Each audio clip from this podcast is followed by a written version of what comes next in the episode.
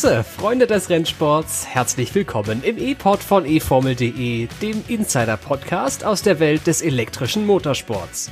Die Saison ist beendet und der erste Weltmeister der Formel E heißt Nick de Vries. Bei Berlin Prix reichte dem Mercedes-Fahrer ein achter Platz zum WM-Titel. Doch beim finalen Wochenende ist noch so viel mehr passiert. Wie es zum Favoritensterben in der Hauptstadt kam, wie es beim Audi und BMW Abschied lief und warum jetzt auch Mercedes das Handtuch wirft, erfährst du in dieser Episode. Mein Name ist Tobi Blum. Viel Spaß beim Hören. Es ist vollbracht. Kinder, Saison 7 ist durch. Es ging dann irgendwie am Ende alles ganz schön schnell. Hier mit mir dabei, um den Berlin E-Prix 2021 zu analysieren, ist die halbe Mannschaft von eFormel.de. Wie üblich ist Tobi Wirz dabei. Hallo. Schönen guten Tag. Aber auch Svenny König ist dabei. Navent. Hallo. Wie geht's dir, Svenny? War ja äh, seit dem letzten Extreme E Podcast, dass du äh, hier im E-Pod dabei warst. Ist äh, was bei, bei dir passiert in der Zwischenzeit? Ach du, ich weiß gar nicht mehr, wann das letzte Extreme E-Rennen war. Nein, Spaß. ähm, gar nicht so viel eigentlich. Alles, alles beim Alten, alles wie immer. Schön wieder da zu sein. Du warst ja beim Berlin E-Prix, wie ganz viele von unseren HörerInnen auch, auf der Tribüne mit dabei und kannst deswegen aus einer ganz anderen Perspektive vom Rennwochenende erzählen als ich.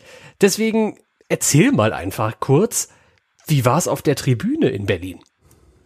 Sonnig. Hauptsächlich sonnig. ähm, also wir hatten alle, also ich weiß nicht, wie es den anderen Zuhörenden gerade geht, aber wir haben einen wunderschönen Sonnenbrand.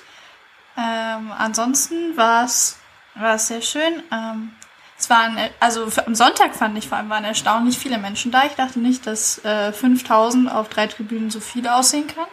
Äh, das war sehr schön. E-Village war wie immer, würde ich sagen, ein bisschen mau, wenn man andere Rennserien kennt, aber ansonsten war es sehr schön alles natürlich ganz schön ausgedünnt. Das war auch den Erfahrungsbericht, den ich gehört habe von anderen, die auf der Tribüne saßen und irgendwie die letzten Jahre beim Berlin Prix dabei waren. Die letzten Jahre war es halt für 20.000 ausgelegt. Entsprechend groß war das. Dieses Mal für 5.000. Naja, da kann man eben, braucht man eben auch nur irgendwie ein Viertel von dem Programm anbieten, was man möglicherweise gekonnt hätte. Aber hey ho, vielleicht ja. ist 2022 alles besser. Also ich fand schön, dass wir hin konnten. Das war jetzt ja schon mal ein Schritt in, also ein Schritt in die schöne Richtung. Bin ich ganz bei dir. Ich habe übrigens auch ein bisschen, also der Sonnenbrand ist an mir vorbeigegangen. Ich habe so ein bisschen Sommerbräune mitgenommen. Abgesehen von dem Bereich in meinem Gesicht, wo die Maske die ganze Zeit hing. Ich habe hier so einen, so einen unangenehmen, auf jeder Wange zwei unangenehme Streifen von dem Band, was da hinter den Ohren dann befestigt wurde. Äh, das ist so mein schlimmster Albtraum gewesen. Er ist jetzt wahr geworden. Ich habe einen Maskensonnenbrand. Tobi, wie geht's dir damit? Also mit äh, Bräunung nach dem Berlin-Wochenende. Na, ist bei mir relativ überschaubar. Äh, ähm, ein bisschen, bisschen Bräune hat man mitgenommen, klar, aber die überwiegende Zeit, muss man ja sagen, saßen wir im Media Center, da kam nicht so viel Sonne hin. Wie war es denn für dich das Wochenende aus dem Pressezentrum, aus der Medienperspektive? Was so passiert? Wie hast du das erlebt? Ui, ähm, es war sehr wechselhaft. Zum einen war natürlich extrem positiv, endlich mal wieder bei einem Rennen vor Ort sein zu können. Ich meine, das letzte Rennen, wo ich tatsächlich dabei gewesen bin, das war der Berlin E-Prix 2019. Danach war ich lediglich bei den Valencia-Testfahrten im Oktober 2019 nochmal in einem Media Center, aber dann natürlich deutlich weniger Journalisten als bei so einem Rennwochenende. Und ja klar, von daher ähm, viele Leute mal wieder gesehen, ja. Dich, Tobi zum Beispiel und der Timo, der ja mit da war, aber auch diverse andere, auch internationale Kollegen, die man halt lange nicht mehr gesehen hat, genauso wie nationale. Das war schon eine ein, ein Gefühl von Normalität, sage ich mal, dass das ähm, in, den, in den Rennalltag mal wieder einkehrt. Auf der anderen Seite, ähm, ja, es war natürlich alles auch ein bisschen, ein bisschen anstrengend, sage ich mal. Ja, die die Vorschrift war, dass zum Beispiel alle zwei Tage PCR-Tests gemacht werden müssen. Äh, dafür musste man dann ähm, gefühlt 30 Minuten Fußweg hinter sich bringen, äh, komplett aus dem Gelände rausgehen, draußen den PCR-Test machen und dann wieder zurücklaufen. Es hatte ein paar sonstige Einschränkungen, die es mit sich brachte. Man durfte zum Beispiel, ähm, solange man in dieser Formel E-Bubble drin war, nicht in Restaurants gehen zum Beispiel oder nicht einkaufen gehen, war im Endeffekt dann ja darauf angewiesen, ähm, ja, dass man, dass man sich dann quasi, quasi selbst versorgt hat oder im Media Center was bekommen hat. Im Media Center war, war ich sag mal, auch die Auswahl sehr überschaubar und ja, irgendwann gab es dann auch nichts zu trinken mehr am Sonntagmittag. Aber ich war froh, mal wieder dabei zu sein und hat Spaß gemacht. Das ist die Hauptsache. Ich hoffe, euch, liebe HörerInnen, hat es auch Spaß gemacht, bei Merlin Epri mit dabei zu sein. Entweder auf der Tribüne oder vor dem Fernsehschirm. Es ist ja eine ganze Menge los gewesen. Wir haben in der Woche vorher ausführlichst über zum Beispiel die letzten Rennen von Audi und BMW berichtet, aber auch über den Weltmeisterschaftskampf und all das ist jetzt durch. Und damit wir nochmal sportlich auf Trab kommen, würde ich vorschlagen, werfen wir einen Blick durch den Rückspiegel und gucken mal, was da so in Berlin alles passiert ist. Erste Startreihe für DST Cheetah am Samstag. Jean-Eric Verne holt die Pole Position vor Antonio Felix da Costa. Im Rennen geht dann aber alles schief. Eine verpatzte Teamorder und fehlende Pace sorgen dafür, dass am Ende nur die Positionen 6 und 7 bleiben. Das Rennen gewinnt Lucas Di Grassi vor Edo Mortara und Mitch Evans. Alle drei sind damit im Titelkampf und in Qualifying Gruppe 1 dabei. Hier zeigt Mitch Evans seine Qualitäten. Startplatz 3 für den Jaguar-Piloten, deutlich vor allen anderen übrigen WM-Kandidaten. Aber bereits am Start dann das Debakel. Evans bleibt stehen und der von hinten herannahende Motara kann nicht mehr ausweichen. Beide scheiden somit nach wenigen Metern bereits aus. Jetzt liegt der Titel für Jake Dennis quasi auf dem Silbertablett. Aber auch der Brite fällt früh aus, nachdem ein technischer Defekt für eine blockierende Hinterachse sorgt. Das Rennen gewinnt Norman Nato, der nach Platz 4 am Samstag der Mann des Wochenendes ist, vor Oliver Rowland und Stoffel van Dorn. Platz 8 jedoch reicht Nick de Vries zum WM-Titel vor Motara und Evans. Die Teamwertung gewinnt Mercedes vor Jaguar und DST Cheetah. Es ist selbstverständlich die größte Story sportlich betrachtet des Wochenendes. Nick de Vries ist der jüngste Meister in der noch kurzen Formel E-Geschichte, der allererste Weltmeister der Formel E-Geschichte. Über das ganze Jahr gesehen führte, glaube ich, kein Weg an de Vries und Mercedes vorbei. Aber wenn wir jetzt uns nur mal den Berliner Prix angucken, Tobi, dann muss man sagen, da war eine ganze Menge Glück am Ende irgendwie für ihn auch dabei. Wie hat das funktioniert? Wie ist seine Weltmeistergeschichte in Berlin so gelaufen? Ja, er hatte ja in London zwei Podien erzielt und kam damals als WM-Führender nach Berlin, hatte da schon Befürchtungen, dass es von Nachteil sein könnte, in Qualifying Gruppe 1 an den Start gehen zu müssen. Und genauso war es dann auch. Er hat sich nur relativ weit hinten qualifiziert. Samstag äh, gab es dann im Rennen einen äh, Kontakt mit Alex Lynn im Mahindra. Das hat zu einem Reifenschaden geführt. Er ähm, ist in, an die Box gekommen, musste den Reifen wechseln lassen, wurde dann sogar überrundet und hat keine Punkte geholt. Aber auch alle anderen unmittelbaren Konkurrenten haben irgendwie gepatzt und äh, deshalb blieb er vorne in der äh, Weltmeisterschaft. Ja, sonntags hieß, dass er wieder in Q1 ran muss und die Geschichte hat sich wiederholt. Wieder mal ähm, nur ein mittelmäßiges Qualifying ist aus dem Mittelfeld raus gestartet, aber im Rennen ist er dann ja, sehr mutig gefahren. Manch einer würde sagen auch übermütig und hat sich im Endeffekt bis auf Platz 8 nach äh, vorne geschoben. Natürlich hat er da auch äh, ja, von ein paar Ausfällen äh, profitiert, äh, ganz klar. Und ähm, ja, so wie er manchen Zweikampf geführt hat, hatte er durchaus auch da Glück, dass da nichts passiert ist, äh, denn da durchaus hätte was passieren können, zum Beispiel im Duell mit Alex Sims im Mahindra oder mit den beiden Porsche-Fahrern. Und am Ende war es dann so, dass, äh, dass er Weltmeister geworden ist mit sieben Punkten Vorsprung gegenüber Edo Mortara. Dabei war de Vries ja einer von so vielen würdigen Kandidaten auf diesen Titel, oder? Ich habe vor dem Wochenende auf Van Dorn getippt, gebe ich ehrlich zu, aber der ist schon Samstag eigentlich aus dem Qualifying, äh Quatsch, aus dem WM-Kampf ausgeschieden wegen seinem Qualifying.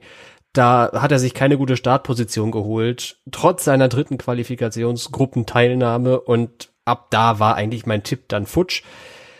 Sonntags war de Vries, der dann später Meister wurde, aber mitnichten irgendwie der Favorit. Svenny, es gab so viele Favoriten. Ist De Vries irgendwie der, der würdigste von allen oder ist das ein Fall von, eigentlich hätten es alle gleichermaßen verdient? Also ich würde schon sagen, dass er es, dass er es verdient hat, aber es hätten mindestens mal sechs andere, die mir spontan einfallen, äh, genauso verdient gehabt. Und äh, wenn du mich am Sa Sonntagmittag gefragt hättest, wer äh, Formel E Weltmeister wird, hätte ich garantiert nicht gesagt äh, Nick de Vries, sondern eher äh, Mitch Evans oder Edo Montara, die einfach vom Qualifying her so viel stärker waren am Wochenende und äh, dementsprechend äh, weit vorne gestartet sind, genauso äh, wie, J wie Jake Dennis, der ja auch innerhalb der Top 10 noch ins Rennen gegangen ist. Die, äh, das wäre, finde ich, eine schöne Story gewesen in der Rookie-Saison zum BMW-Abschied, genauso wie bei, wie bei René Rast zum Audi-Abschied oder bei Di Grassi. Aber letztendlich, äh, finde ich, war gerade wenn man den, den Mittelteil mal ein bisschen auskammert, so gerade Saisonanfang und Saisonende war De Vries schon, schon sehr, sehr stark. Und auch wenn man die Teammeisterschaft betrachtet, dann ist es ja jetzt keine Überrasch Überraschung, dass äh, Mercedes ganz vorne ist.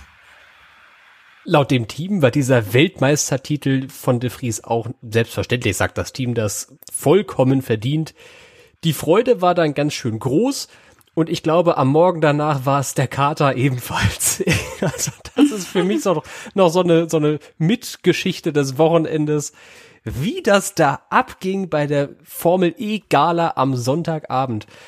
Svenny, ich habe gerade äh, ein Foto in unsere Gruppe geschickt beschreib mal, wie sah de Vries am Anfang des Abends aus und wie sah er am nächsten Morgen aus?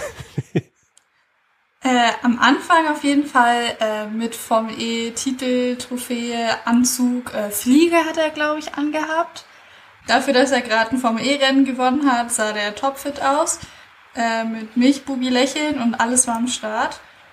Äh, und dann am nächsten Früh äh, eher wie weiß ich nicht, dreimal durch die Spree gezogen und noch eine Brille draufgesetzt, äh, dazu im Schlafanzug. Also da will ich gar nicht wissen, wo die gewesen sind. Unten in Oder der Hotel. Was die, was die getrunken haben.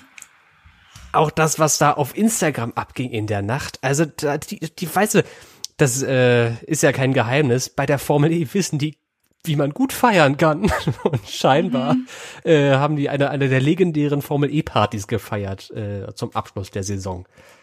Das hat man dann aber auch am nächsten Morgen gemerkt. So manch äh, Pressemitteilung, ich will jetzt hier nicht das Team nennen, äh, aber so manch Pressemitteilung war dann doch ein wenig, ähm, ein wenig schlecht recherchiert, sage ich mal. Copy und Paste Fehler, da standen noch Sachen aus London drin und äh, beide Fahrer verwechselt bei den Ergebnissen und solche Geschichten. Ja, so Dinge Muss können aber auch mal passieren. Lass uns mal zum Abschluss vielleicht noch so, so ein Mini-Fazit ziehen. Wir müssen jetzt nicht auf die ganze Saison gucken, Tobi, aber so ein Mini-Fazit. De Vries ist Weltmeister bei den Fahrern, Mercedes ist Weltmeister bei den Teams. Wie war die Saison für die? Haben die jetzt den Weltmeistertitel gewonnen, weil sie den besten Motor hatten? Ist das so einfach? Ganz so einfach ist es nicht. Es ist auf jeden Fall einer der, der Top-Motoren, den sie hatten. Und natürlich muss man auch sagen, Glück spielt auch eine gewisse Rolle. In meinen Augen hätte Stoffel Van Dorne genauso gut Weltmeister können, äh, wäre er nicht von Oliver Rowland in London abgeschossen worden. Aber das ist ja auch ein Mercedes. Also ähm, Mercedes hat zwei sehr gute Fahrer und auch ein sehr gutes Auto, sodass beide Fahrer auch äh, ja, mit um die Meisterschaft gekämpft haben und demzufolge auch sehr gut in der Teamwertung abgeschlossen haben. In der Teamwertung war es allerdings sehr, sehr knapp. Es liegen tatsächlich nur vier Punkte zwischen Mercedes und Jaguar. Ähm, ich finde, das bildet eigentlich ganz gut das Kräfteverhältnis in der Saison ab. Ähm, Mercedes hat sehr, sehr stark angefangen ähm, in Ria.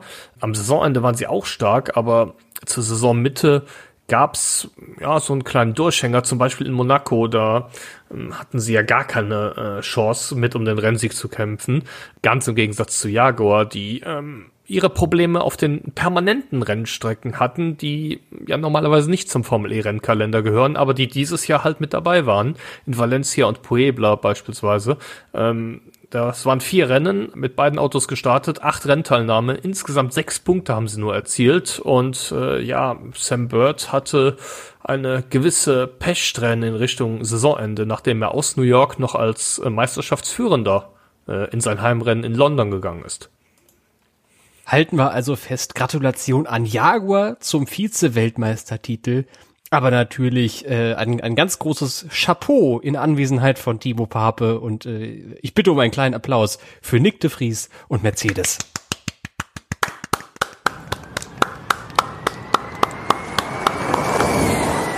Jetzt muss man allerdings ehrlich zugeben, de Vries hat bei seinem Titelgewinn am Sonntag Unterstützung durch dieses epische Favoritensterben bekommen. Wir haben das vorhin schon erwähnt. Der ist als WM-Führender außerhalb der Top 10 gestartet und war deswegen auf keinen Fall einer der Favoriten.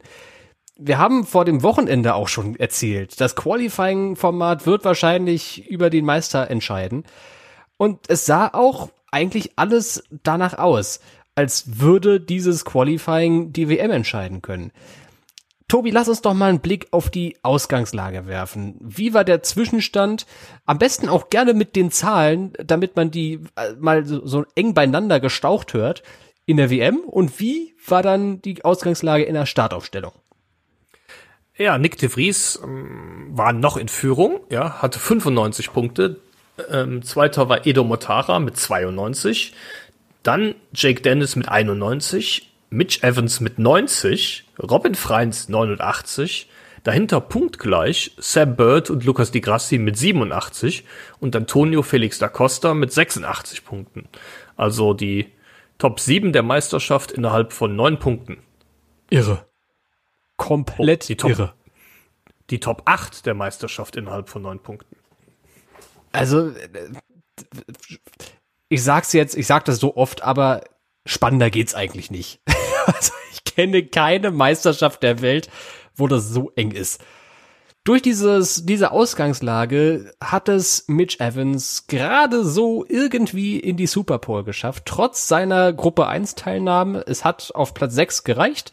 In der Super Bowl hat es auf Platz 3 gereicht. Dennis, der nächste große Konkurrent, auf Platz 9. Motara auf Platz 11 und De Vries, der Gesamtführende, startete nur von Platz 13. Soweit mal die harten Zahlen. Was dann allerdings passiert ist, das hätte Hollywood sich nicht besser ausdenken können oder schlechter, je nachdem aus welcher Perspektive man das sieht. Dieser riesige Startunfall, Svenny, du saßt noch viel näher dran als wir beiden eigentlich.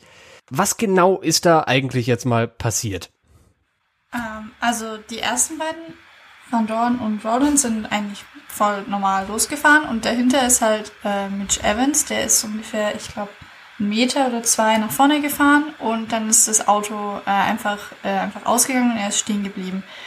Und äh, das haben auch ein paar Piloten danach, haben das auch äh, glücklicherweise, muss man sagen, äh, sehr, sehr zügig gecheckt und äh, konnten ihm äh, noch ausweichen. Aber äh, Motara, der von was haben wir gesagt, Position 11 gestartet ist, äh, der hat ihn, der, da war einfach, waren einfach zu viele Autos dazwischen, als dass er es hätte sehen können und äh, ist ihm voll ins Heck reingeknallt. Und äh, dementsprechend waren vor der Kurve 1 schon die zwei Top-Favoriten, was ich ja vorhin schon gesagt hatte, äh, ausgeschieden direkt so. Das Rennen hatte noch nicht angefangen und äh, die beiden waren schon mehr oder minder raus. Evans ist in der Situation zum Glück unverletzt geblieben, Motara nicht so ganz. Er hat eine Mikrofraktur eines Wirbels. Ich glaube, das ist der vierte Wirbel, der äh, ja gebrochen ist. Da können wir echt von Glück reden, dass er mit so einer vergleichsweise glimpflichen Verletzung davon gekommen ist. Jedenfalls nichts, was irgendwie operiert werden muss.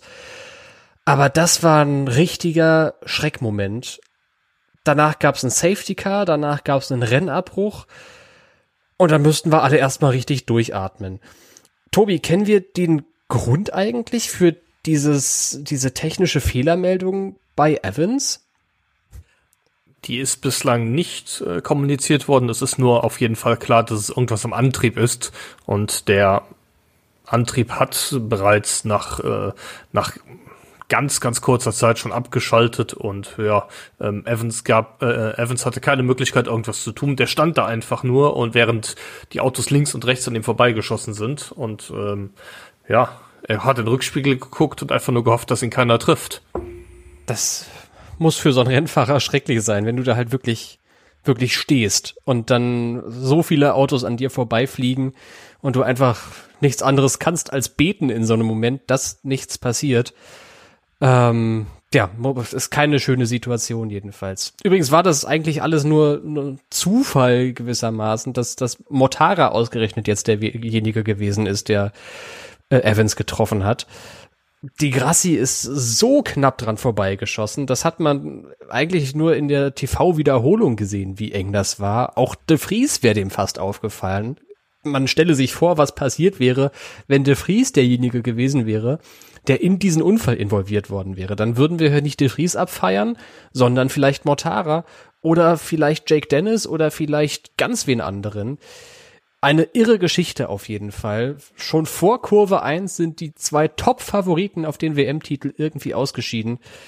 Das kann eigentlich nur die Formel E schreiben, so eine Geschichte.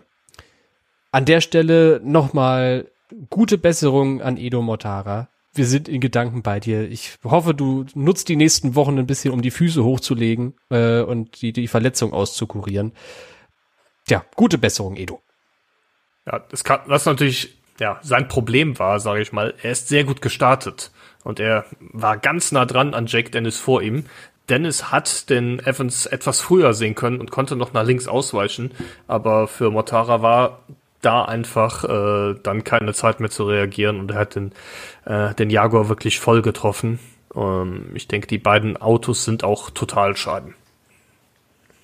Jake Dennis ist ein ganz gutes Stichwort, denn für den ging es nach dieser Rennunterbrechung ähnlich desaströs weiter, glücklicherweise nicht mit einem äh, ganz schlimmen Unfall, so wie es in dieser Startszene passiert ist.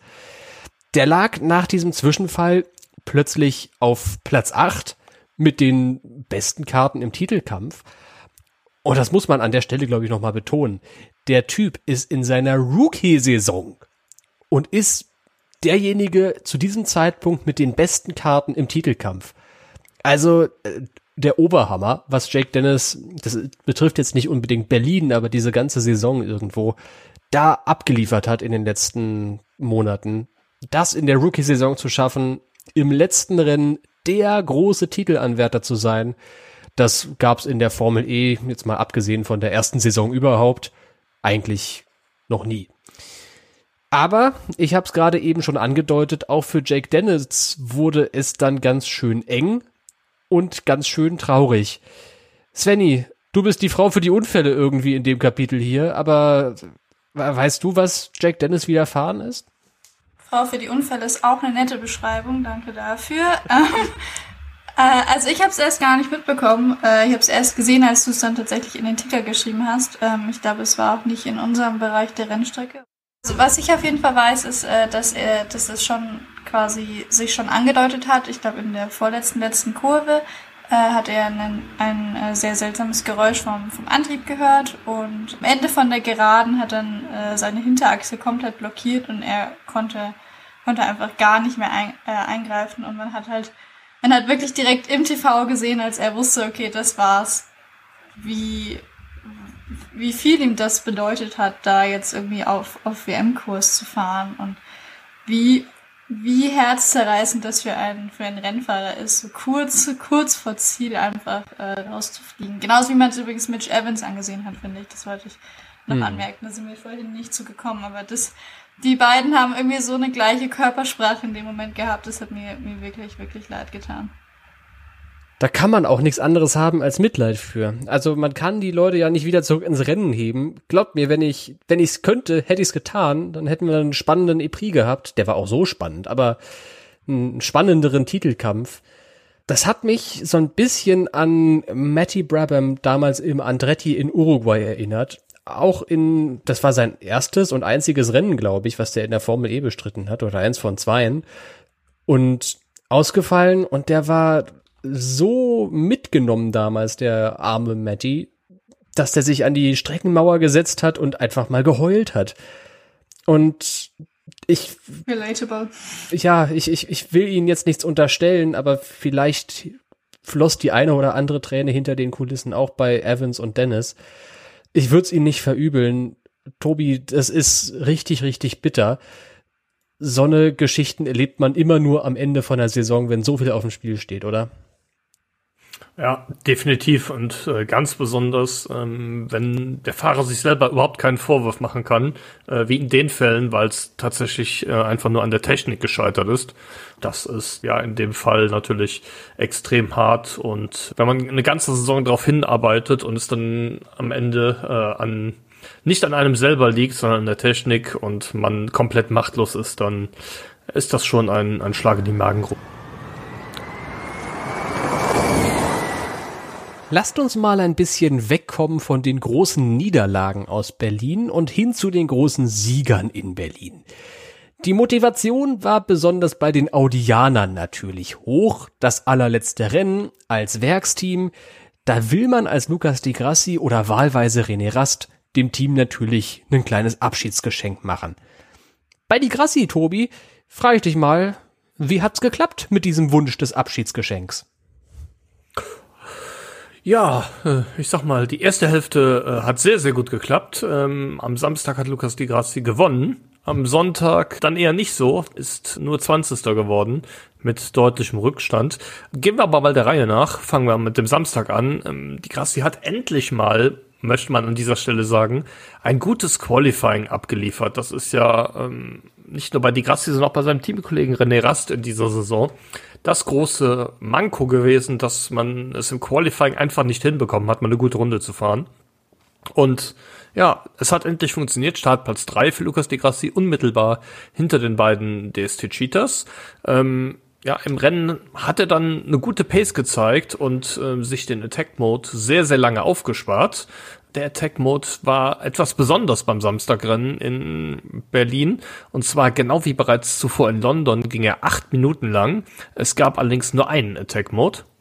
Und damit hatte man ich sag mal, etwas weniger taktische Möglichkeiten als sonst, aber ähm, es war dafür umso wichtiger, den Attack-Mode klug einzusetzen. Und das hat die Grassi richtig gut gemacht. Es gab keine Temperaturprobleme im Rennen, auch wenn es eher etwas wärmer war. Aber das hat an dieser Stelle keine Rolle gespielt. Was allerdings eine Rolle gespielt hat, waren die Reifentemperaturen und vor allen Dingen die, der Abbau der Hinterreifen. Ähm, man muss sich vorstellen, acht Minuten in Folge mehr Leistung zur Verfügung zu haben, sorgt natürlich dafür, klar, dass die Autos schneller beschleunigen, aber natürlich auch, dass die Hinterreifen härter rangenommen werden. Dadurch werden sie heißer, dadurch nutzen sie sich schneller ab und in der Folge hat man, wenn der Attack Mode abgelaufen ist, ähm, so seine Schwierigkeiten mit der Haftung auf der Hinterachse. Und ähm, wie gesagt, die Grassi hat sich der Attack Mode relativ lange aufgespart, hat ihn dann clever genutzt, sich nach vorne geschoben und das Rennen dann souverän zu Ende gefahren von an der Spitze. Sein zwölfter Formel E-Sieg insgesamt. Und ähm, ja, hat sich damit auf Platz 6 in der Fahrerwertung nach vorne geschoben, aber ihr wisst es, was jetzt kommt, Platz 6 hat natürlich bedeutet erste Qualifying-Gruppe für Sonntag. Und äh, ja, so lief dann auch sein Qualifying am Sonntag. Wobei man sagen muss, so schlecht war sein Qualifying jetzt wirklich nicht. Das Ergebnis sieht auf dem Papier viel, viel schwächer aus, als es in der Realität eigentlich ist. Startplatz 17 für die Grassi am Sonntag. Aber da sollen wir nicht vergessen, der war 0,126 Sekunden hinter Evans auf dem letzten Super Bowl Platz. Wie verrückt ist das denn? Du bist eine Zehntelsekunde, eine, eine Viertelzehntelsekunde hinter den Fahrern in der Superpole und startest den EPRI von Platz 17. Also so eng habe ich das Wettbewerbsniveau, was in der Formel E ja sonst immer schon gelobt wird, fast noch nie erlebt. Komplett verrückt.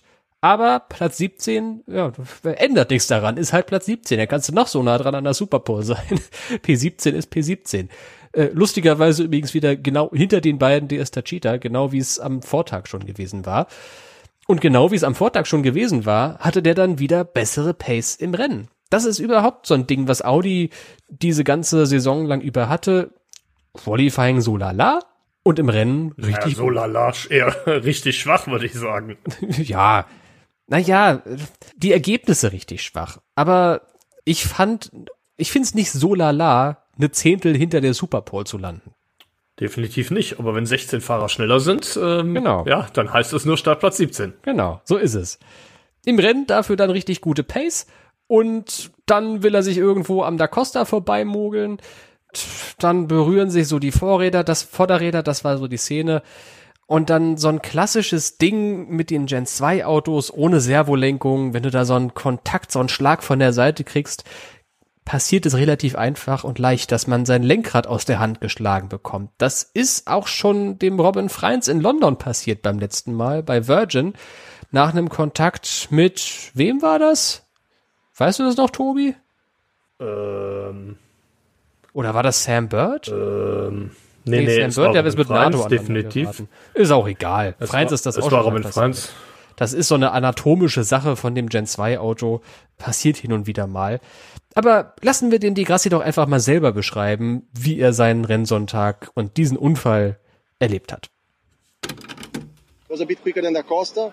Went on the inside, my car understeered, and then touched him a little bit, which was just enough to put him into the wall. It was totally unintentional, and I was trying to give him space. It was very, really unfortunate. It was um, in the end just a race incident, but he, he destroyed his race. And then I got the penalty, and then the race was done. But regardless, I think the best I could have finished was together with Bird, maybe seventh would have been enough, maybe for a, a P4, P5 in the championship. So between P4 and P7 doesn't really change much. Für den Crash gab es dann im Nachhinein eine Durchfahrtsstrafe und damit war dann irgendwie die Hoffnung auf Punkte und den Titel dahin. Am Ende P20 für ihn am Sonntag, 35 Sekunden hinter dem Rennsieger. So ein typischer Formel E-Tag, so ein typisches Formel E-Wochenende. Ja, an einem Tag läuft's wie im Flug und dann rutscht man in Q1 rein und kann sich nur am Ende vom Feld qualifizieren und lässt sich dann so in Mittelfeld-Techtelmechtel verwickeln. Immerhin, René Rast hat sonntags nach einem Strategiepoker noch Punkte gesammelt. Nach einem Boxengassenstart hat er auf ein Safety Car gehofft. Das hat er auch bekommen, sogar gleich zweimal eine Rennneutralisierung und ist dann in die Punkte gefahren und hat mal wieder die schnellste Rennrunde gesammelt. Zum Audi-Abschluss also ein, sagen wir mal, durchwachsenes Ergebnis, aber mit Tendenz zum positiven Ergebnis. Svenny, wir müssen über DS Tachita reden. Am Samstag hatten die ein sehr, sehr starkes Qualifying-Ergebnis. Gerade eben haben wir es beim Di Grassi schon erwähnt. Platz 1, Platz 2 Tachita, Platz 3 war dann Di Grassi. Aber dann gab es so eine seltsame Stallorder mal wieder bei Tachita. Warum eigentlich? Ja, wenn ich das wüsste, ne, dann würde ich ihnen mal helfen. Aber warum sowas mal verzapfen, das ist mir auch absolut unklar. Fakt ist, dass keiner von beiden Fahrern äh, im Attack Mode war und aber Jeff da Costa vorbeilassen musste. Ah, doch, das eine habe ich gelesen, dass er dann tatsächlich gesagt hat, dass er sechs Sekunden dadurch verloren hat, äh, was ich ein bisschen eine fragwürdige Aussage finde. Sechs Sekunden wäre schon ganz schön viel. Aber lassen wir das mal so stehen. Äh, und dann ging es auf einmal äh, richtig fix. Irgendwie eine Runde später waren dann schon Evans, Dennis, beide Audis und beide Venturis äh, an Da Costa, äh, an Vern und dann auch später an Da Costa vorbei. Und äh, ich glaube, da hat man, also das würde ich jetzt da vermuten, rein zu interpretieren, dass man bei Jeff vorher gemerkt hat, dass es mit der Pace halt gar nicht geht. Und dann versucht halt, hat über Da Costa quasi ein bisschen äh, Rückenwind noch gegen die von hinten zu bekommen. Aber das ist reine Spekulation. Am Ende hat's nur für die Plätze 6 und 7 gereicht. Tobi, ich frag mich, warum eigentlich immer DS Tachita mit so einem Team-Order-Quatsch? Das ist eine sehr gute Frage. Das kann ich dir leider auch nicht beantworten. Wie gesagt, ich fand es auch, fand's auch fragwürdig, wie das, wie das gelaufen ist. Ähm, ja, vor allen Dingen, man hatte nie die Möglichkeit, sich abzusetzen. Die Fahrer fuhren von außen betrachtet gleich schnell die ganze Zeit, auch mit der gleichen Taktik. Und äh, ja, auf einmal muss, äh, muss Wern dann Da Costa vorbeilassen und dann kommt von hinten der komplette Zug äh, angefahren und schnupft die beiden nach und nach auf. Fand ich, fand ich ein bisschen seltsam. Zeigt aber mal wieder etwas, das wir auch schon häufiger beobachtet haben, dass die DST Cheater einfach im Rennen nicht immer die Pace haben, um tatsächlich da vorne auch das, äh, das hohe Tempo, äh, das ganze Rennen auch halten zu können. Kurioserweise. Ich habe gar keine Erklärung dafür. Ich würde euch jetzt gerne irgendwie was anbieten können hier in einer äh, tiefgründigen Analyse, woran das liegt. Aber meine Analyse beschränkt sich echt darauf, dass Tachita vielleicht abhängig von der Strecke mal mehr, mal weniger vorne mithalten kann in diesem Jahr. Aber, also, ich fange noch mal neu an. Tachita ist nicht so schlecht in diesem Jahr. Die anderen sind nur besser. letztes Jahr in Berlin war Tachita so gut mit Felix da Costa, der da allen die Nase lang gemacht hat. Und im Grunde genommen ist das Auto, was Tachita letztes Jahr in Berlin hatte, der, der, der direkte Vorgänger von dem, was die dieses Jahr in Berlin hatten. Aber es scheint so, als hätten alle anderen Teams diesen Schritt, den Tachita zwölf Monate vorher gemacht hat, jetzt nachgeholt. Und als würden jetzt so ganz kleine Nuancen den Unterschied zwischen Hero und Zero ausmachen bei Tachita im Qualifying immer Hero, im Rennen immer Zero, weil die irgendwie die Rade, Räder nicht äh, in, in dem Fenster halten können und die Teile viel zu schnell abbauen. Und am Start des Rennens funktioniert's noch, aber irgendwann haben alle anderen bessere Reifen.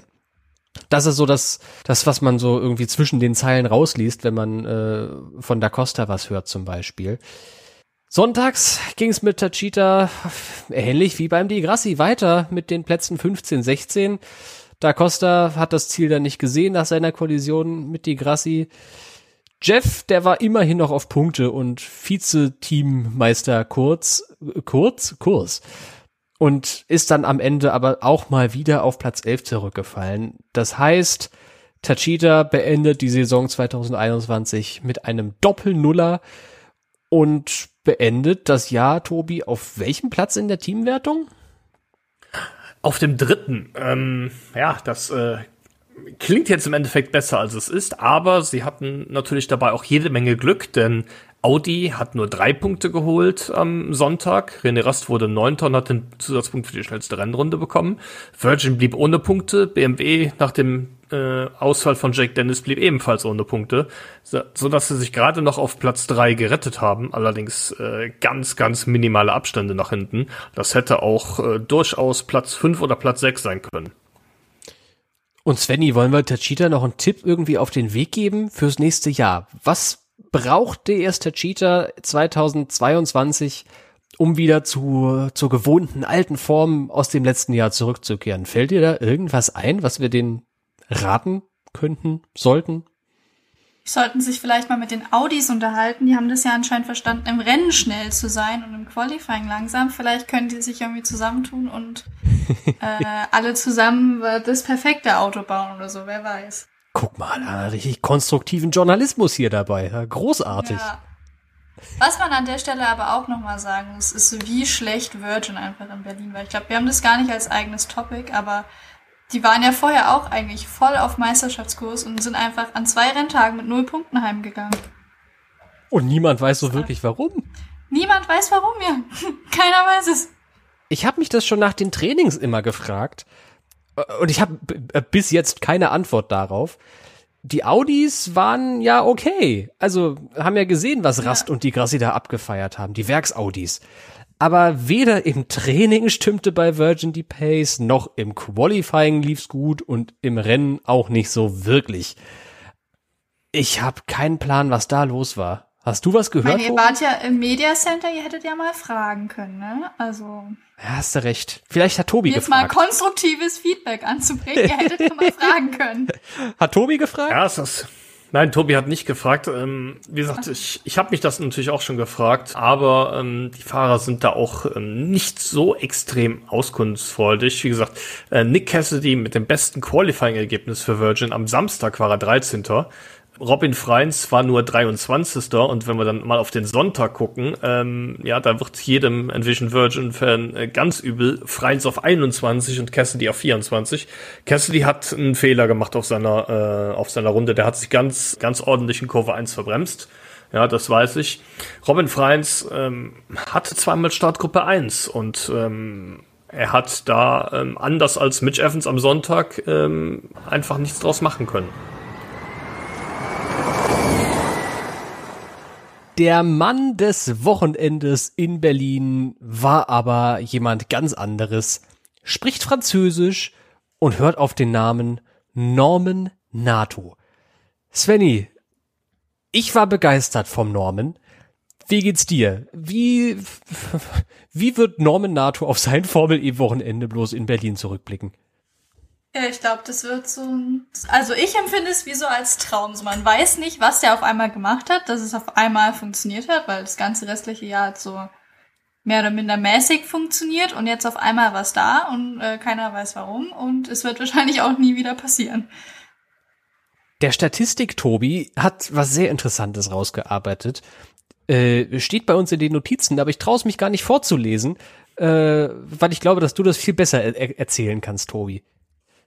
Ja, Norman Nato ist tatsächlich mit nur 27 Punkten nach Berlin gereist, gehörte zu den ganz wenigen Fahrern, die nicht mehr Meister werden konnten, äh, bevor er nach Berlin gekommen ist. Und in Berlin äh, hat er dann einfach nochmal 37 Punkte, also 10 mehr dazugeholt. Wie gesagt, mehr als in der gesamten Saison davor. Und äh, ich glaube, das sagt an der Stelle auch ähm, ziemlich viel über seine, seine Leistung am Wochenende aus. Ähm, ja, er hatte natürlich klar als Rookie anfänglich äh, Schwierigkeiten und äh, zum Teil auch Pech, muss man natürlich äh, dazu sagen.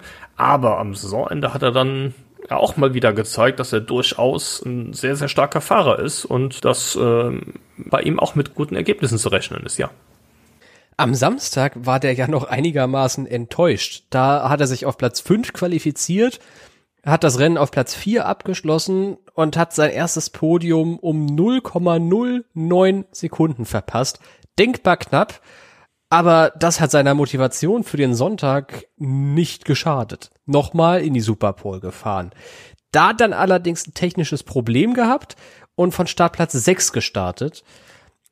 Aber dann hat er irgendwas in seinem Antrieb gefunden, Tobi, das ihn also wirklich hat fliegen lassen fast. Ja, ähm, natürlich hat er auch ein bisschen davon profitiert, dass ähm, vor ihm Mitch Evans ausgefallen ist hat er schon mal einen, einen Platz gut gemacht, aber nichtsdestotrotz hat er eine sehr, sehr starke Leistung gezeigt, hat sich dann äh, in Führung geschoben, hatte zwischenzeitlich sogar mal mehr als vier Sekunden Vorsprung, dann kam ein Safety Car, der Vorsprung war weg und wir dachten, ach du Schande, was hat er denn da gemacht? Warum hat er so viel Energie vergoldet, um sich Vorsprung rauszufahren? Aber nichts ist. Ähm, er hatte energiemäßig gar keinen Nachteil gegenüber den Hinterherfahrenden, hat sich schon wieder vom Feld abgesetzt und am Ende souverän und äh, in meinen Augen auch hochverdient das Rennen gewonnen. Und äh, in Abwesenheit von Timo möchte ich an der Stelle dann noch tatsächlich mal Chapeau Norman Nato sagen. Das war echt eine sehr, sehr gute Leistung. Für mich Fahrer des Wochenendes, für dich klingt das auch so, Tobi. Svenny, gibt's bei dir noch jemanden, der äh, den Fahrertitel des Wochenendes verdient hätte? Oder ist es auch Norman Nato für dich? Noch keine Gedanken drüber gemacht, aber ich, ich würde tatsächlich auch sagen Norman Nato. Interessanterweise könnte diese bärenstarke Leistung von NATO allerdings so ein Fall von too little, too late sein. Wir haben ja auf dem Fahrermarkt schon einige sehr interessante Entwicklungen gehabt und eventuell könnte Norman NATO einer derjenigen sein, die sich in so eine Entwicklung verwickeln haben lassen. Denn es besteht durchaus eine Möglichkeit, dass Norman NATO bei seinem Rennsieg sein letztes Formel-E-Rennen für Venturi bestritten hat. Wieso und weshalb, das lassen wir ihn einfach mal am besten selbst erklären. To be honest with you, I don't know yet. I didn't sign anything. Uh, as I say, endurance for me it's, uh, it's really important. Uh, we saw like there is many manufacturer coming in endurance. It's at some point you will have uh, drivers will have to make a choice between this championship and the other one and this is a shame, but that's the reality. So I have to put everything I have on the table and see what's the best for me for the future. That's why actually I didn't sign anything in Formula E or either in endurance, just to have the the best future, uh, the best opportunities, uh, not miss anything. So I'm really open to, to everything right now. Also nochmal, um das kurz zusammenzufassen, NATO sagt, ihm sei die Langstrecke sehr, sehr wichtig und weil sich dort in der Langstrecken-WM der WEC momentan mehr und mehr und mehr und mehr Hersteller einschreiben, werden Fahrer früher oder später die Wahl zwischen der Formel E und der WEC treffen müssen. Und dann betont er nochmal, mir ist die Langstrecke sehr wichtig. Da könnt ihr jetzt zwischen den Zeilen lesen, was ihr wollt. Ich lese da tatsächlich die Möglichkeit, dass er nächstes Jahr nicht mehr Formel E fährt, sondern dass für Venturi ein anderer Fahrer neben Edo Mortara antritt. Ich glaube, da sind wir uns alle einig. Mortara hat dieses Cockpit sehr verdient und wird nur nicht für Venturi starten, wenn er selbst sagt, ich möchte nicht mehr Formel E fahren. Ist eine Möglichkeit. Also er kann ja durchaus sein. Ist äh, Ehemann, ist Papa, hatte zwei schlimme Unfälle in dieser Saison. Ich würde ihm nicht übel nehmen, wenn er sagt, ich bin zu alt für den Scheiß. Äh, ich möchte bitte nicht mehr Formel E fahren. Ist vielleicht zu gefährlich, der Motorsport dann könnte NATO vielleicht bleiben und Motara könnte vielleicht gehen. Sonst klingt es momentan eher so, als würde NATO wohl nicht mehr 2022 in der Formel E fahren. Stattdessen vielleicht Lukas Di Grassi. Da erwarten wir im September äh, eine Ankündigung, was Lukas Di Grassis Zukunft betrifft. Vielleicht ja bei Venturi. Aber naja, werden wir mal abwarten. Möglichkeit besteht jedenfalls, dass Nominato sich mit einem Sieg aus der Formel E verabschiedet haben könnte. Wo wir auch gleich beim Thema sind. Das war das letzte Rennen von zwei tragenden Säulen der letzten Jahre. Audi und BMW, an den beiden führt in dieser Episode, glaube ich, kein Weg vorbei an einem ganz kurzen Rückblick. Denn Tobi, Audi, die sind ja wirklich schon von Anfang an, von Tag Null dabei gewesen, nicht wahr? Genau, in der Saison 1 fing das an, da war man Sponsor von ähm, Abt, die als Team eingestiegen sind. Äh, danach wurde man technischer Partner. Ähm, in der vierten Saison hat man das Team dann übernommen. Ähm, als Audi-Werksteam dann an den Start gehen lassen. Und ähm, ja, rückblickend betrachtet waren da einige fantastische Geschichten dabei. Ja, zum Beispiel ähm, der Sieg von Daniel Abt in Berlin 2018 unvergessen. Wir haben zum Beispiel äh, die Grassi, der in Zürich gewonnen hat und anschließend in den Zürichsee gesprungen ist. Äh, das ist auch immer noch ein tolles Foto, äh, dass man sieht, wie er da, wie er da in, noch in der Luft ist, kurz bevor er dann äh, aufs Wasser prallt. Ähm, ja, in der vierten Saison hat man tatsächlich die Meisterschaft ähm, bei den Teams gefeiert. Ja, das sind definitiv einige Highlights, die auch bleiben werden. Wie gesagt, Lukas Di Grassi hat zwölf Siege mit dem Team gefeiert, ähm, hat Daniel Ab zusätzlich nochmal zwei weitere. Aber natürlich gab es auch einige Tiefpunkte, Tobi. Da kommt leider auch die Race at Home Challenge drin vor in diesen Tiefpunkten. Ich habe einen Artikel geschrieben vor zwei Wochen und reingeschrieben, dass diese Affäre, dieser Eklat um den Rauswurf von Daniel Abt an der Audi Formel E Teamgeschichte klebt wie ein Kaugummi am Schuh. Und dazu stehe ich auch so ein bisschen. Also, das ist natürlich der Weg, wie René Rast in die Formel E kam. Und der hat in diesem Jahr wirklich ein Feuerwerk abgeliefert. Aber zu diesen Tiefpunkten in der Audi-Bilanz der letzten Jahre gehört auf jeden Fall die Race at Home Challenge, als Daniel Abt einen professionellen Sim-Racer in sein Fahrzeug, sein virtuelles, gesetzt hat und Audi sagte, Integrität und Transparenz ist bei uns das A und O. Es führt kein Weg dran vorbei, Daniel Abt rauszuschmeißen. Ähm, das war eine Riesengeschichte und äh, gehört auf jeden Fall in jeden Rückblick zu Audi. Es war gleichzeitig auch das letzte Rennen von einem weiteren Team aus Bayern, nämlich BMW. Und auch die, Svenny, sind ja wirklich seit Saison 1 eigentlich dabei gewesen als Lieferant von den Safety Cars beispielsweise. Ja, genau. Und die haben ja dann auch später das, äh, das Andretti-Team äh, übernommen, was ja auch seit äh, Saison 1 dabei ist, seit Saison 3 immer mehr mit Ingenieurinnen von äh, BMW unterstützt wurde und dann seit Saison 5 tatsächlich dann, äh, also ein Jahr nach äh, Audi als Werksteam von BMW agieren. Und äh, man muss sagen, tatsächlich fi finde ich, Audi geht mit einer positiveren Bilanz als BMW. Nicht, dass BMW jetzt eine schlechte Bilanz hätte. Die ist, glaube ich, im Endeffekt auch positiv, aber nicht so sehr positiv wie die von, von Audi.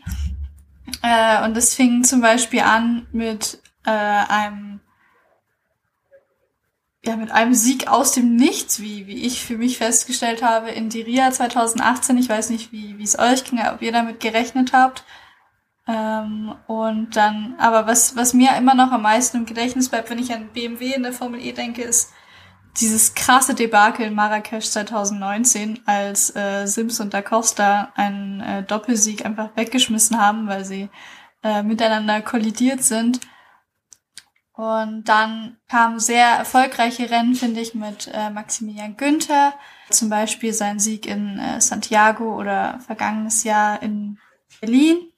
Und dann zum Schluss natürlich jetzt kurz vor, kurz vor dem Abschied nochmal eine Wahnsinnssaison, wie ich finde, von, äh, von Jake Dennis als Rookie, der fast Meister, fast erster Formel E Weltmeister geworden wäre. Also alles in allem finde ich auch eine, eine Geschichte, wie, wie sie ein spannender Film sein könnte. Kurzum also, Audi und BMW haben echt einige goldene Jahre in der Formel E geprägt. Sowohl sportlich für Highlights gesorgt, als auch natürlich politisch. Im Hintergrund ist noch so viel mehr passiert als auf der Rennstrecke, ob das jetzt bei Fragen zur Zukunft der Formel E ist, in der technischen Arbeitsgruppe oder generell auch wohin die Formel E mit ihrem Image hingehen soll. Audi und BMW haben die Formel E wirklich geprägt und zu dem gemacht, was die Formel E heute ist. Anders kann man das kaum ausdrücken. Und auch aus unserer Sicht natürlich nochmal ein großes Danke für die Zusammenarbeit mit euch bei Audi und BMW in den letzten Jahren. Aber am Ende gibt's eben Gründe, einerseits Marketinggründe, andererseits Technologiebeschränkungen, die die Herren und Damen Vorstände dazu bewegt haben, die Ausstiegsentscheidungen im letzten Jahr zu fällen. Ist sehr schade und Audi und BMW werden der Formel E sehr fehlen. Und wo wir bei Ausstiegsentscheidungen sind, sowas gibt es jetzt auch bei Mercedes. Ich glaube, wir sind durch mit der Berlin-Analyse, aber in diesem E-Pod darf auf gar keinen Fall fehlen, das, was sich in den letzten Tagen so entwickelt hat. Weltmeister am Sonntag und jetzt der Ausstieg von Mercedes-Benz am Mittwoch aus der Formel E. Tobi, du bist so ein bisschen derjenige gewesen, der immer am nächsten von uns dreien zumindest an der Mercedes-Causa dran war. Was ist da passiert? Ja, kurz zusammengefasst, ähm, am Sonntag ist man Weltmeister geworden, sowohl mit Nick de Vries bei den Fahrern als auch als Team. Ähm, und ja, dann äh, am Mittwoch, drei Tage später, hat man den Ausstieg bekannt gegeben, und zwar nach Saison 8.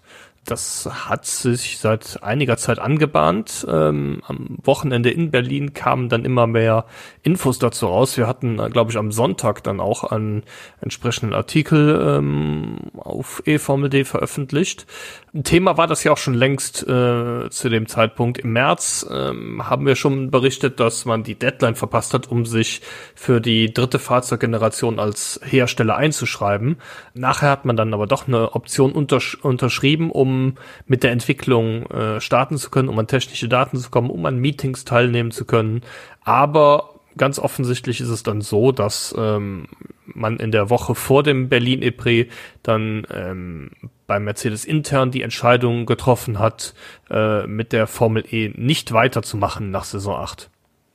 Damit steht fest, 2022 wird vorerst mal die letzte Saison für Mercedes EQ in der Formel E. Und stattdessen wird Mercedes den Fokus auf Technologien aus der Formel 1 legen eine Argumentation, wo ich erstmal geschluckt habe, als ich diese offizielle Linie vorhin gesehen habe, weil Mercedes einerseits betont, sie wollen ihre Elektrofahrzeuge entwickeln und ganz viel Elektro machen. Und deswegen gehen wir raus aus der Elektroserie und rein zu den Formel 1 Verbrennern mit Hybridanteil.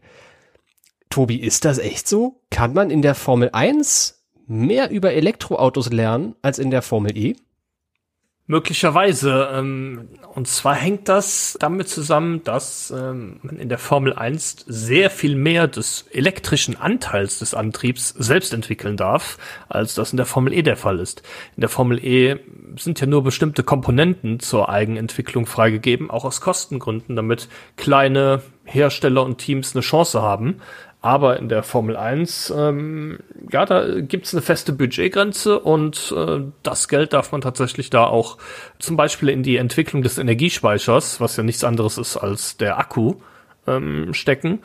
Und möglicherweise ist das ja mit ein Grund, weshalb man der Formel E nicht äh, weiter zufrieden war. Vielleicht liegt es aber auch, ähm, ja, wie auch schon mal bei BMW durchgeklungen ist, daran, dass ähm, die, die internationale Reichweite, die man in der Formel E hat, einfach nicht dem entspricht, was man sich äh, vorstellt und was auch diese Investitionen, äh, die für so ein Tem äh, Team notwendig sind, rechtfertigt. Wäre ein zerschmetterndes Fazit. Also ist eigentlich beides ein zerschmetterndes Fazit. Wenn Mercedes sagt, wir gehen in die Formel 1, weil wir da mehr für unsere Elektroautos lernen können als in der Formel E da ist dann ein Riesenproblem auf Seiten der FEO, der Formula E Operations. Svenny, erzähl uns mal, was bedeutet denn jetzt dieser offizielle Mercedes-Ausstieg nach nächstem Jahr für das Team? Wie geht das weiter jetzt in der direkten Zukunft mit Mercedes und mit der Formel E? Also in der direkten Zukunft bedeutet das gar nichts, weil nächstes Jahr geht es ja erstmal normal weiter, wie wie es geplant ist. Ob jetzt mit Van Dorn oder De Vries, das steht noch auf einem anderen Blatt Papier, weil es ja immer noch die Möglichkeit gibt, dass einer von den beiden äh, für George Russell zu Williams in die Formel 1 aufrutscht. Aber an sich geht's als Team für Mercedes EQ erstmal ganz normal weiter. Danach sieht es jetzt aber dann doch so aus, als würde der Slot von Mercedes nicht einfach leer zurück an die Formel E gehen, denn laut Pressemitteilung habe das Team äh, sehr hohe Motivation, viel Talent und das wäre sonst ja vergeudet. Äh, deswegen gibt es einige jetzt Gerüchte, was damit passieren könnte.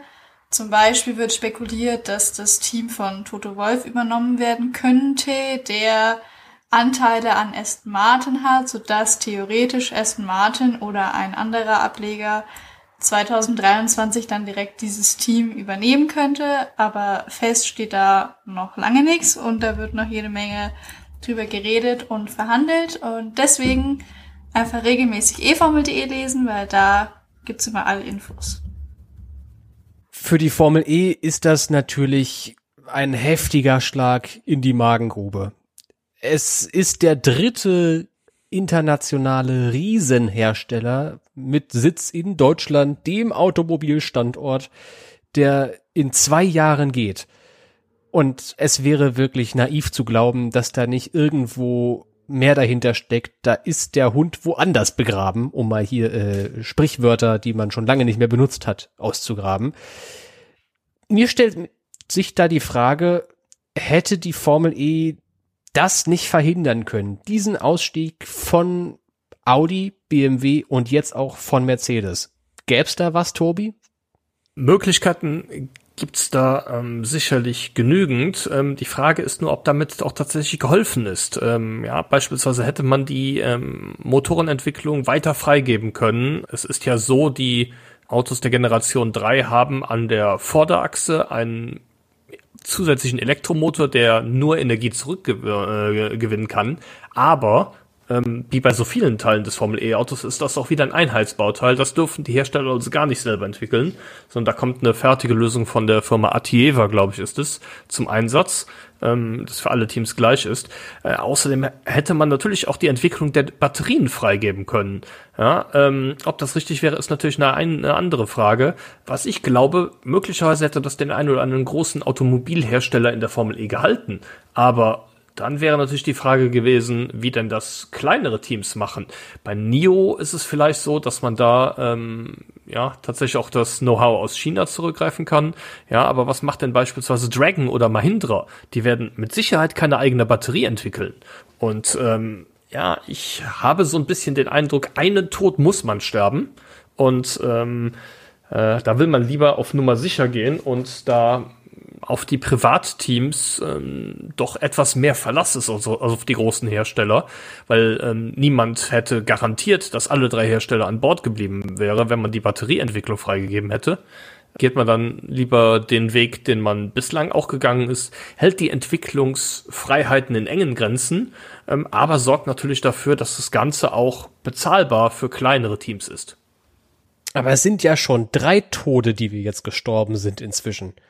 Also, das klingt so, als hättest du lieber wenige Hersteller und die kleinen Teams überleben, statt der zweiten Option viele Hersteller, aber mit Riesenbudgets.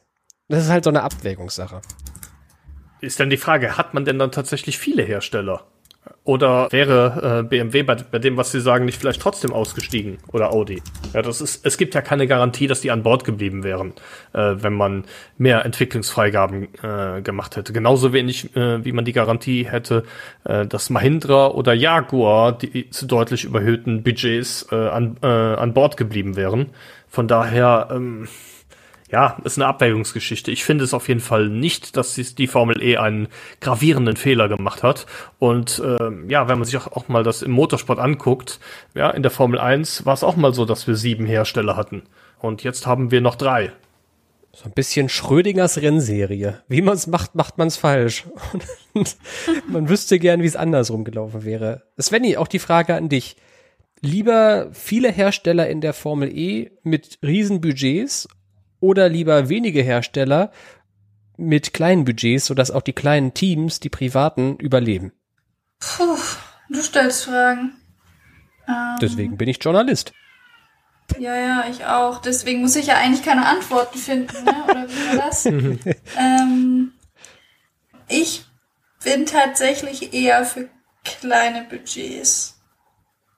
Ähm, ohne dass ich da jetzt eine, eine wissenschaftliche Begründung für habe, aber ich glaube einfach, dass ähm, Serien wie die Formel 1 oder die DTM, ähm, zum Beispiel jetzt, die über relativ, mit relativ großen Budgets einfach arbeiten, dass die einfach für, äh, dass die einfach moment dadurch noch mehr Probleme haben, die die Formel E einfach gerade nicht auch noch bewältigen kann.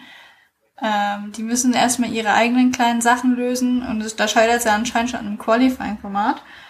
Äh, von daher, ich, außerdem, ich mag eigentlich diesen, diese Sachen mit so, mit so kleineren Teams wie, äh, wie Venturi oder, also die sind ja jetzt nicht klein, aber halt private Teams. Ich finde das eigentlich eine ganz schöne Sache. Ähm, und ich meine, es hat jetzt in der Vergangenheit der Formel E auch nicht geschadet, dass ähm, dass die Rennserie daher weniger spannend gewesen wäre oder so. Von daher, ich glaube, es, das ist hart und es ist ein Schritt, den man durchaus nochmal reflektieren sollte und sich fragen sollte, ob das eine gute Idee war. Aber ich würde es jetzt nicht grundsätzlich als falsch hinstellen. Na gut, dann für die Dramatik stelle ich mich mal gegen euch beide, die einer Meinung sind dann sage ich, die Formel E steht sich vielleicht so ein bisschen selbst im Weg mit ihren Technologiebeschränkungen. Tobi hat gerade schon ganz richtig gesagt, man hat natürlich nie eine Garantie, dass Audi und BMW und Mercedes, die jetzt auch schon eine Vorgeschichte haben, mit Rennserien einfach so verlassen. Ha was haben? Habe ich das Hilfsweb schon genannt? Weiß ich nicht. Ähm, Hast du. Man hat jetzt die, die Garantie dafür nie. Aber die Formel E könnte jetzt deutlich größer sein und vor allem in Sachen Image deutlich größer sein, wenn sie die Entwicklung von beispielsweise Teilen der Batterie freigegeben hätte. Ich weiß nicht, welche Teile und ich weiß nicht in welchem Umfang, weil alles irgendwie miteinander verknüpft ist, ist mir schon klar. Aber ich glaube nicht, dass man diesen Image-Schaden von den Herstellerausstiegen unterschätzen sollte. Es ist auf jeden Fall so, dass die Formel E durch ihre eigenen Entwicklungsbeschränkungen und vielleicht auch durch diesen nicht ganz aufrechterhaltenen Aufschwung in Sachen Image mitverantwortlich ist dafür, dass BMW, Audi und ab 2022 auch Mercedes aus der Formel E aussteigen werden.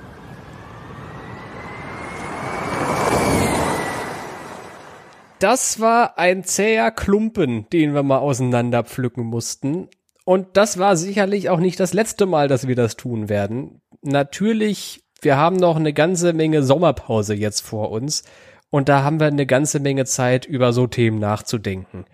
Jetzt denken wir erstmal an unser Tippspiel, denn auch in Berlin wurde natürlich fleißig getippt auf diversen Geräten. Und zuerst mal, Tobi, müssen wir, glaube ich, ein fettes Dankeschön an den Organisator vom Tippspiel ausrichten, oder? Ja, auf jeden Fall. Ähm, vielen Dank an den Ricardo dafür, dass er das in jeder Saison organisiert. Es ist, glaube ich, die fünfte Saison, die er das schon gemacht hat. Ähm, ganz, ganz dicken Respekt. Ähm, macht er super und äh, ja, sorgt dafür, dass wir das äh, überhaupt hier jedes Mal äh, ankündigen und feiern können. Und wer feiert am meisten?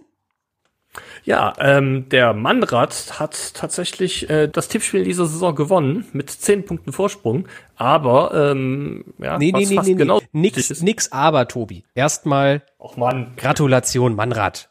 Klatschen bitte. Allesamt. Da war Applaus verdient. So, und jetzt dein Aber. Ich freue mich ja auch schon drauf. Ja, aber äh, wir haben einen Vize-Weltmeister in unserer Reihen und zwar ist es tatsächlich äh, der Tobi, der äh, auf Platz zwei am Ende gelandet ist. Übrigens genauso wie eFormel.de in der Teamwertung. Ähm, am Ende ging dann doch noch mal alles drüber und drunter. Ich glaube, besonders die drei Ausfälle von Evans, äh, Dennis und Motara haben auch das Ergebnis äh, beim Tippen ein bisschen durcheinander gewürfelt. Timo ist Achter geworden. Bei mir hat es noch gerade zu Platz 10 gereicht. Die Svenny ist auf Platz 19. Äh, ja, ähm, herzlichen Glückwunsch an alle Teilnehmer. Vielen Dank, dass ihr äh, mit dabei gewesen seid. Es macht immer Spaß und äh, ich würde sagen, nächste Saison geht's äh, wieder weiter mit dem Tippspiel. Ich hoffe es sehr. Ich hoffe, Ricardo hat noch Lust drauf. Ähm, weil jetzt habe ich ein bisschen, habe ich ein bisschen Hunger. Jetzt, äh, also Mannrad, mein Lieber. Zieh dich warm an. Die nächste Saison kommt schneller, als du denkst. Und ich werde jetzt nichts anderes machen in der Sommerpause, als Statistiken büffeln, um so gut wie es geht vorbereitet zu sein. Und dann Champion zu werden. Mein Champion im E-Pod ist jedes Mal Tobi mit seiner eigenen Rubrik. Tobis Teleskop. Und die äh, überlasse ich dir jetzt einfach mal. Feuerfrei. Die E-Pod-Serie mit den besten Nebengeschichten aus der Formel E. Heute geht es im Teleskop um das Moto-E-Rennen in Spielberg am vergangenen Wochenende. Lukas Tulovic holte dort den ersten deutschen Sieg seit Bestehen der Rennserie. Ähm, er gewann das fünf Runden lange Rennen vor Eric Granado und Dominic Agatha. In der Gesamtwertung führte aber weiterhin Alessandro Zaccone, der Sechster wurde. Äh, Granado ist Zweiter, Dritter ist äh, Jordi Torres, Tulovic in der Gesamtwertung auf Platz fünf. WM-Chancen hat er in der Serie allerdings nicht mehr, hat fast 30 Punkte Rückstand und äh, es gibt tatsächlich nur noch ein einziges Rennen, das am 19. September, also in gut einem Monat ausgetragen wird. Wo das eigentlich? Svenny, weißt du das? War, wann ist dieses Moto Iren? Also wann? Misano. Ja. Misano. 19. September in Misano. Mhm. Das wird sicherlich spannend. Gratulation, Lukas Tulovic. Mensch. Jawohl.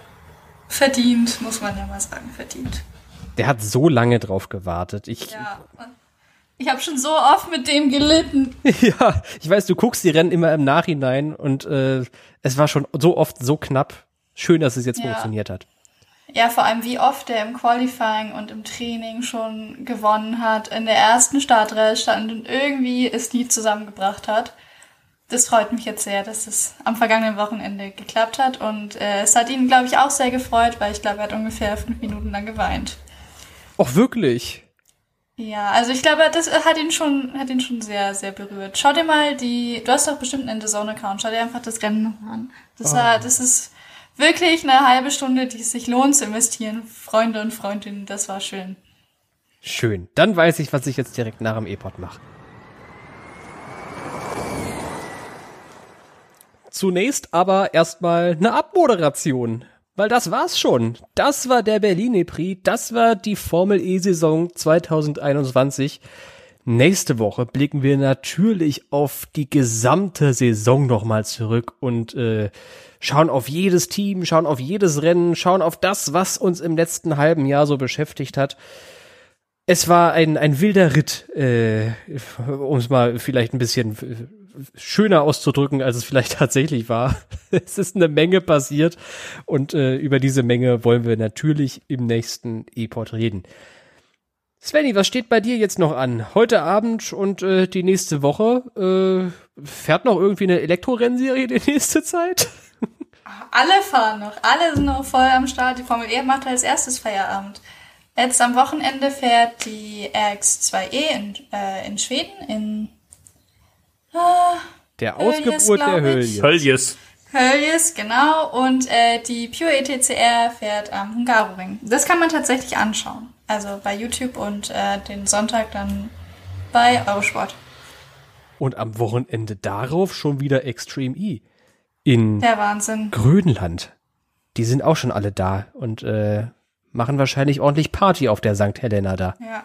Ich muss noch lernen, wie man diese Location ausspricht, aber das schiebe ich noch vor mir her. Ja, wir haben ja auch noch zwei Wochen. Und du, Ja, Tobi? Was machst du die nächste Zeit? Ähm, das ist eine sehr gute Frage. Mich jetzt erstmal von dem anstrengenden Wochenende in Berlin erholen. Hab noch ein paar Tage frei und ja, dann geht's auch äh, schon wieder schon wieder los und die News müssen ja auch äh, verarbeitet werden, die in den kommenden Tagen und Wochen reinkommen. Ich glaube, da bleibt noch genug für uns zu tun, Tobi. Es ist so viel los bei uns. Ihr glaubt es alle gar nicht. Ein schönes, äh, ich hätte es Wochenende gesagt, aber es ist Mittwoch. Eine schöne Restwoche euch noch. Macht's gut. Ciao. Tschüss.